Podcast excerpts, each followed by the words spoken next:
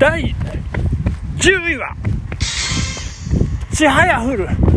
神をも聞かず竜田川からくれないに水くぐるとは。はい有原の成平。百人一首17番目でございますね。はい。えー、いきなり第10位とわけのわからない人のために。ご説明をさせていただきました。これ昨日の続きでございますね。昨日の配信231回目の配信。私、え、今日232回目ということでございますけれども、えー、空でも言える歌ベスト20ということで。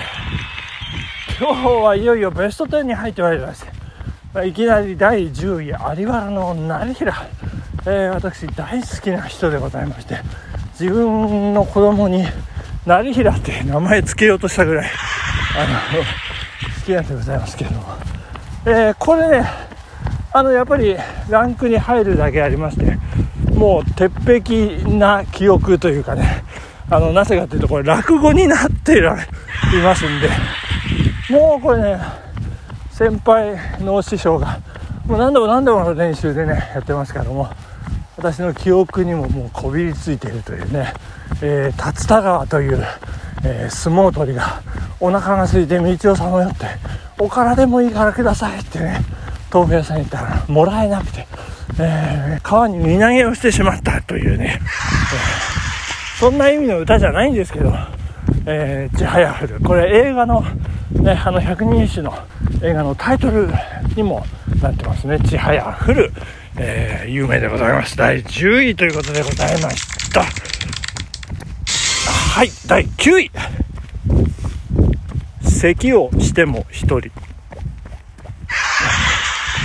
れはですね、これはもう記憶というか、あの、空で言えるも何もないんですけれども、これは自由律の俳句ということで、尾崎豊斎さんの作品ですね。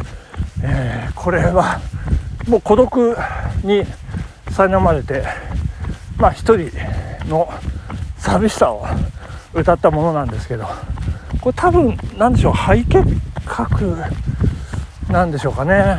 風邪ひいたんでしょうかね。ちょっとよく分かりませんけれども。咳をしようが何をしようが、えー、これ多分あのねお笑い番組を見て爆笑しても1人みたいなね。まあ、そんな心持ちだったんじゃないかと思うんですけれども、ね、咳をしても1人。これ皆さんもう暗記 空で言えるんじゃないかと思いますから、ぜひ空で行ってみてくださいね。はい第9位咳をしても1人でございました。はいありがとうございます。第8位。親孝行したい時には親はなし。いやこれもね常日頃こう胸に刻み込んでこう生きるというね。まあこう年相応に私になってまいりまして父親見送り、えー、家内の母見送りそして年老いた母と暮らす中で、ま、やっぱりこう一期一会じゃないですけどね。もうこれが最後これが最後最後最後っていうことないんですけど最後かもしれないというねそういう含みを持たせながらこう一つ一つの所作をねこう気持ちを込めて丁寧に丁寧にこうやっていくってなんか武道みたいですけど。なんかそんな心持ちで、やる時に頭に常に浮かぶ、えー、第8位親孝行したい時には親はなしこれ読み人不詳の孤児生後ということになっておりますね。はい。第7位。来年はしょんべん草木こたつからいやこれもあの読み人知らずなんですけどもうそもそもこんなの存在するのかっていう話なんですけどこれはね私あの結婚披露宴でねあの招待客の一人で、えー、県会議員の石田治一郎という方が、いらっしゃいまして、えー、本日はもう日柄もよく、うん、結婚式が大変立て込んでおりまして言ってですねもう風のように現れてそして、うんお二人ね、来年はソンビン草木こたつからということで、まあ私忙しいんでこれでとかってね。もう嵐のように消えていったというね。まあその後県県議会の議長になられてね、えーもう大変でございますけどその方がおっしゃって、まあ、要は、まあ、早く子供作れということのようなんですけどね。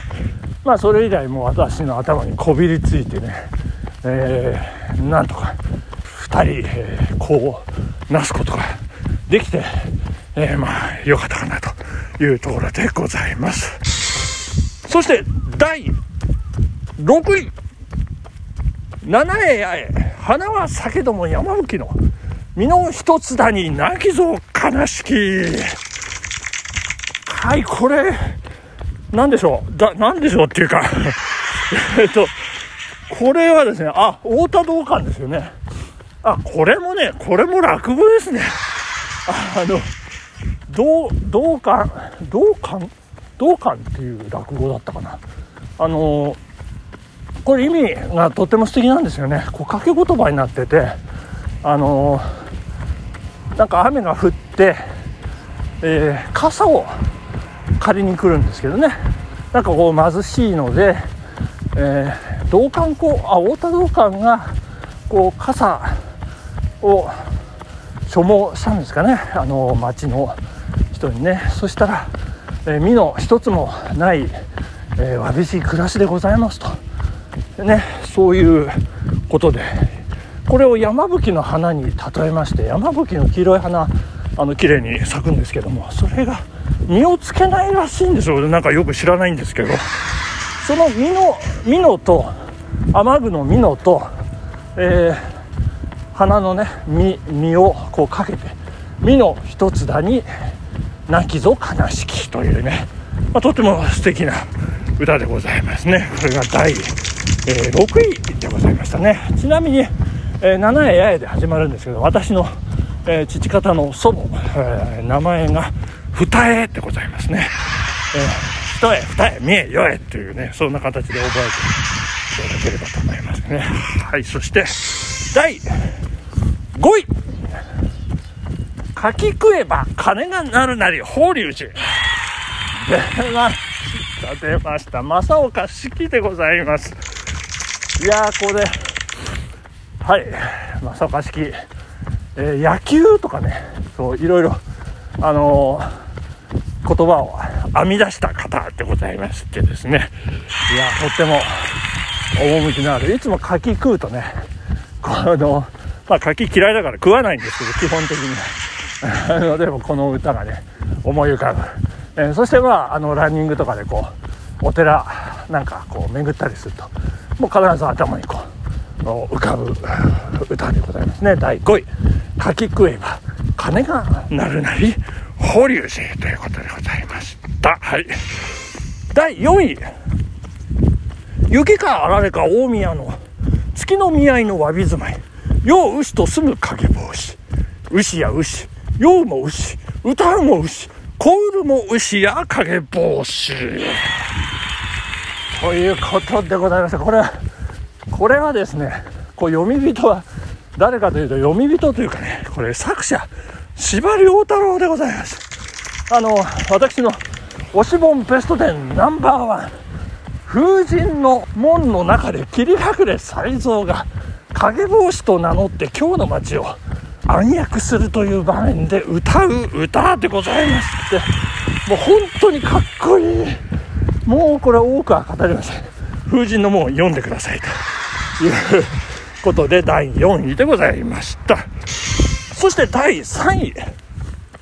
何しようあばいざこと問わぬ都鳥我が思う人はありやなしやと。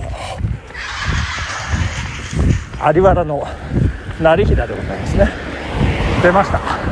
成平2本目じゃないですかね。好きなんですね私ね。もう都鳥。えあのゆりかもめでございますね。はい。どんどんいきます。第2位。面白き。こともなきを面白く。住みなすものは心なりけり。えー、これは高杉晋作。高杉晋作の時世の句と言われておりますね。そして上の句が高杉晋作。で下の句はね最後新作を見とったと言われている野村元にというね、えー、老いた海さんなんですけど御年58というねなんかすごいんですけど新作27なんという年のさこんなんだっていうね。あまあ結婚はしてないんですけど。えまあそんな形ですね。もうそうやってずっと生きてきた新作の最後の思いが込まれております。そして最後です。第1位。親を思う心に勝る親心。吉田松陰。本日はここまででございます。ありがとうございました。さようなら。